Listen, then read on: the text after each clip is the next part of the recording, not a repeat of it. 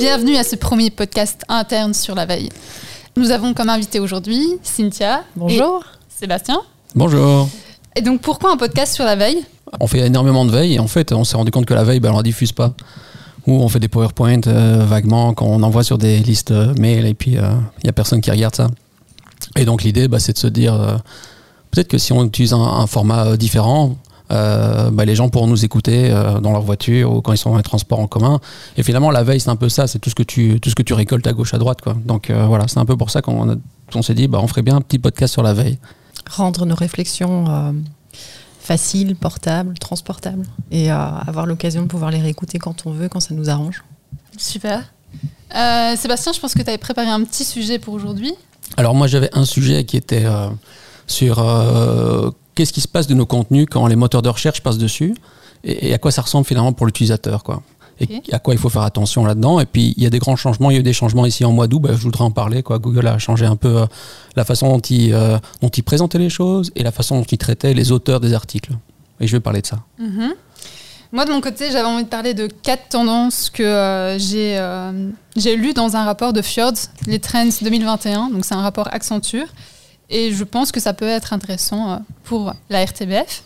Et Cynthia, c'est quoi ton, ton sujet? Alors Cynthia comptait vous parler de cette idée vague qui pour le moment euh, circule dans l'équipe euh, UX de l'RTBF, qui est de discuter, vous expliquer un peu comment fonctionne l'équipe, comment fonctionnent les projets et à pouvoir vous donner un aperçu général de ce qui se fait Bah. en UX aujourd'hui. C'est aussi de la veille ça. hein? Très bon sujet. Yes. Merci. Mais euh, honneur euh, aux hommes aujourd'hui. Donc, je te laisse la main, Sébastien, avec euh, Ok. le SEO. Ah ouais, merci pour cet honneur.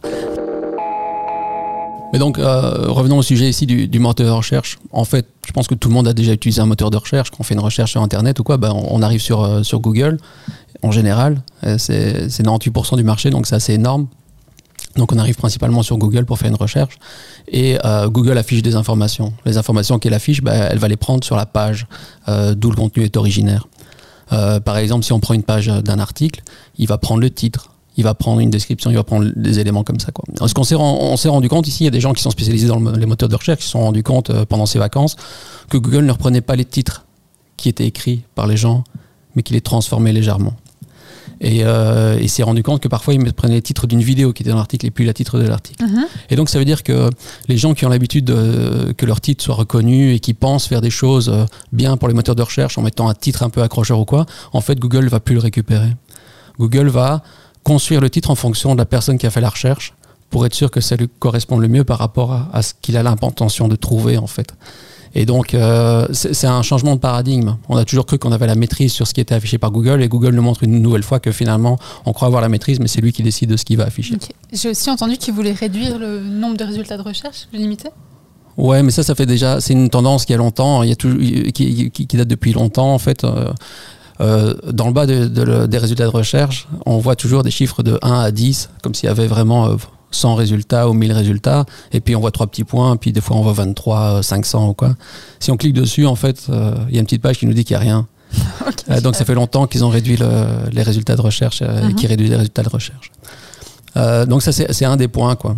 Et euh, bah, bah, ce qui se passe c'est que tous les gens qui, qui écrivent des articles, euh, bah, ils reçoivent des instructions pour écrire des articles en fonction de certaines thématiques et puis pour que ça marche bien. Mais si Google euh, va chercher lui-même dans l'article les mots clés qui vont faire en sorte qu'il va construire un nouveau titre, finalement ça n'a plus beaucoup d'intérêt quoi. Et ce qui nous rappelle finalement quelque chose d'essentiel, c'est qu'il faut arrêter d'écrire pour Google, il faut écrire pour les gens simplement de manière logique. Et là ça fait peut-être euh, c'est peut-être le lien avec l'UX. euh, Tout à fait. C'est de mettre l'utilisateur au centre de tout. Voilà. Et, euh, et un deuxième point dont je voulais parler, c'est la notion de auteur. Donc, euh, quand on fait un article ou quand on fait une vidéo n'importe quoi, même, euh, même un produit, même euh, quand on fait des pages, donc les pages, elles sont attachées à une sémantique. hein. On va dire qu'une page correspond à un produit, une page contient un audio, une page con- contient une vidéo. Dans le cas des articles, ils ont, fait évoluer le système en disant que maintenant, ce qu'ils veulent, c'est que les auteurs, ils soient décrits, hein, qu'on ait le nom, le prénom de la personne, qu'on sache si c'est une entreprise ou une personne, ça déjà aussi. Et ensuite, ce qu'ils veulent maintenant, c'est qu'on rajoute l'URL vers les pa- les pa- la page de l'auteur. Et donc, c'est vraiment une démarche. On l'avait déjà vu dans, au Guardian, Oui. on l'avait vu euh, dans deux, trois. euh, New York Times fait ça aussi, je pense.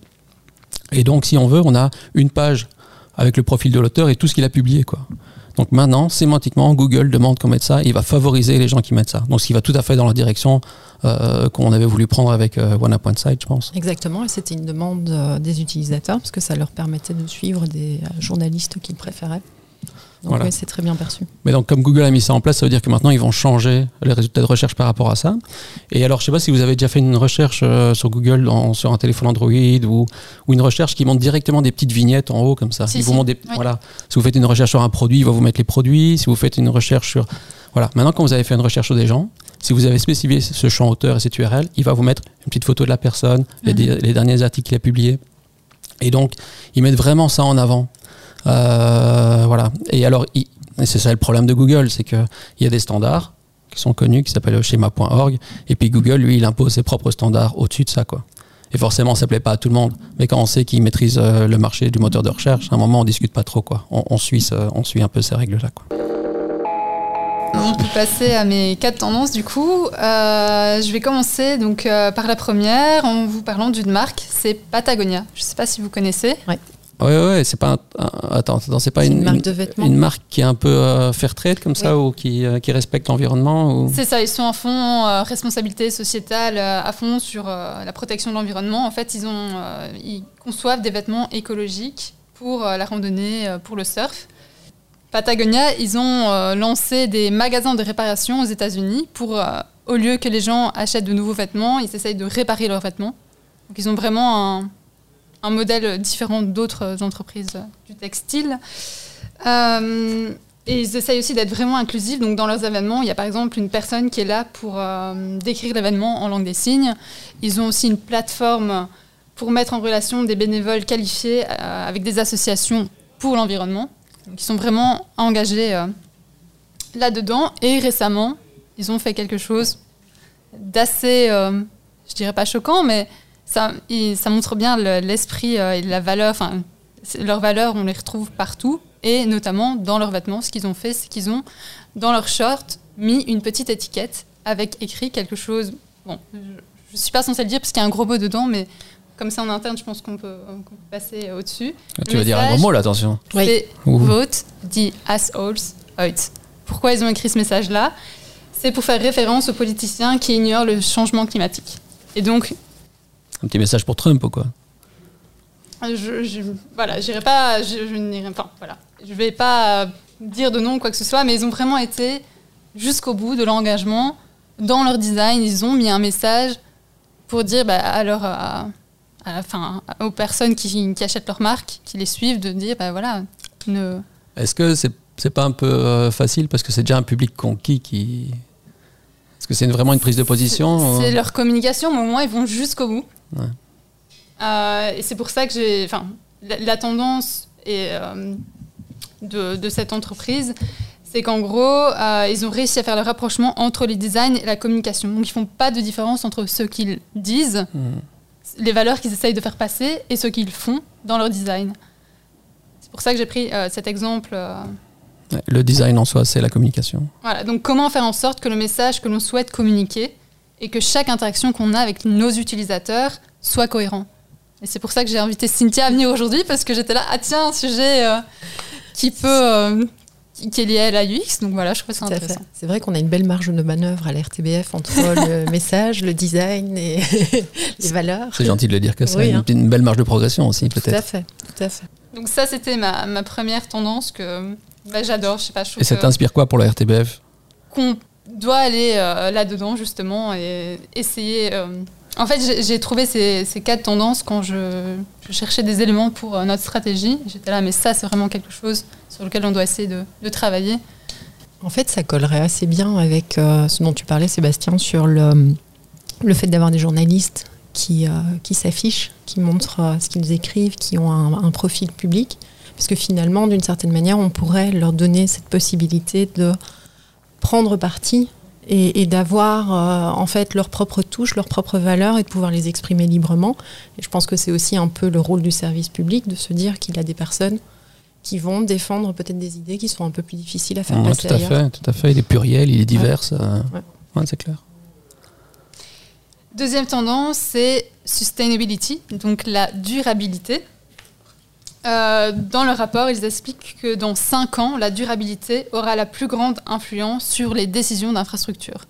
Et donc, c'est important d'y réfléchir maintenant. Euh, j'ai choisi cette deuxième tendance parce que ben, justement, par rapport à la stratégie, comment nous, on fait euh, à la RTBF pour intégrer la durabilité dans nos stratégies. Mais c'est vrai que quand on voit les, marchés publics, les appels d'offres ou quoi, on, tient rarement compte de ça. Hein. Et, c'est clairement quelque chose qui est en train de s'inverser. Euh, on le voit avec la Fédération de Bruxelles et ses nouveaux appels d'offres où ils incluent une certaine notion de durabilité, un respect environnemental et euh, quelque chose qui s'inscrit dans la longueur. Quoi. Mhm. On n'y est pas encore, mais je pense que c'est un message qu'on peut faire passer euh, ici, au travers de ce podcast notamment.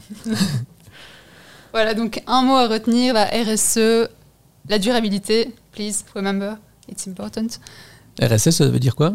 Responsabilité sociétale des entreprises. C'est un mot qui, est, dans le vocabulaire pour, bah, pour ceux qui s'y connaissent, enfin, qui s'intéressent un petit peu au changement climatique.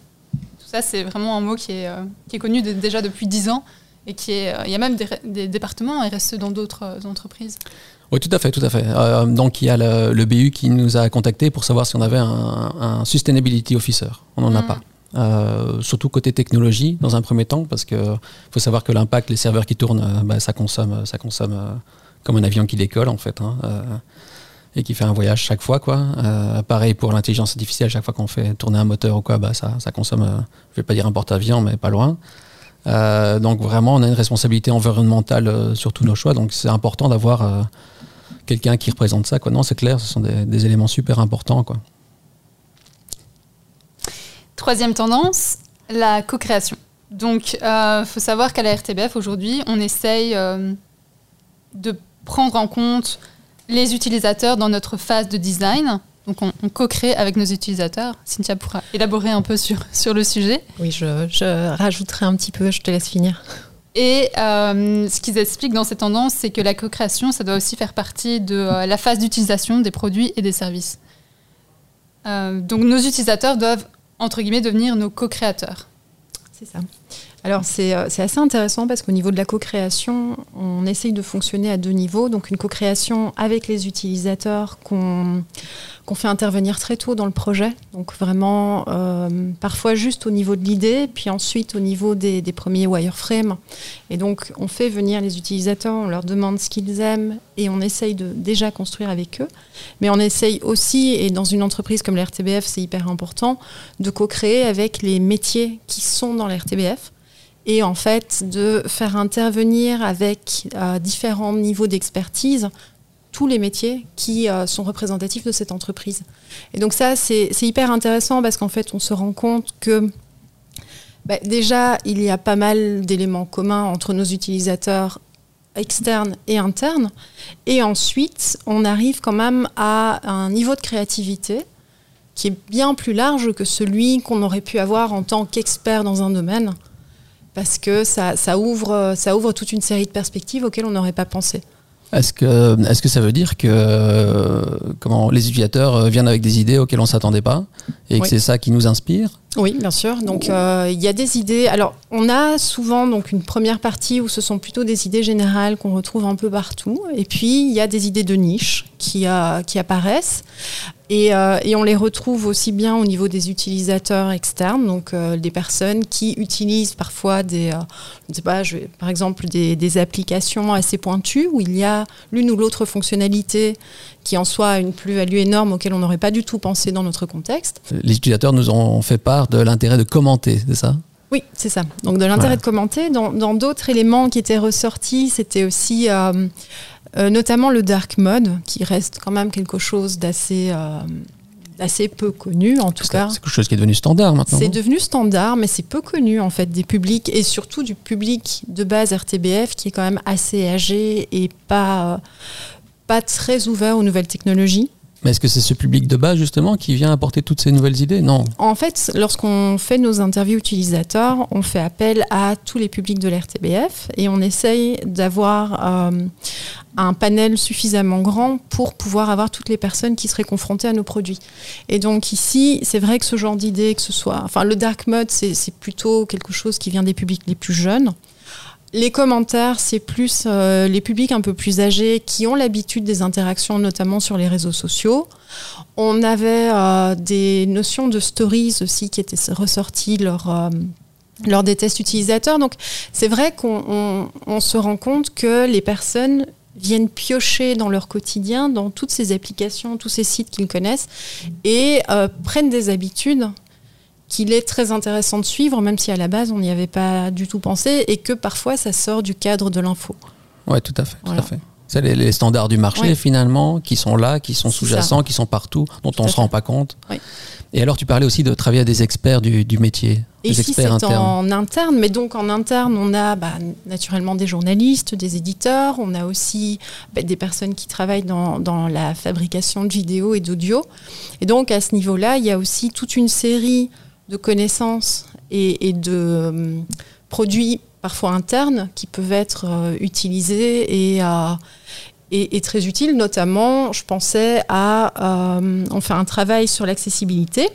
Et donc, il y a des produits internes qui permettent de retranscrire tout ce qui est dit en radio ou en TV directement par écrit. Donc, ce sont des éléments qui pourraient être ajoutés à nos pages web euh, en accompagnement d'un audio ou d'une vidéo. Ah, mais justement, pour ce que je disais tout à l'heure, Google qui référence ça, et qui après, avec ce texte, qui n'est pas disponible pour l'instant, pour mhm. l'instant on a juste l'audio sans le texte qui va avec. Quoi. Et donc là, on pourrait avoir les deux.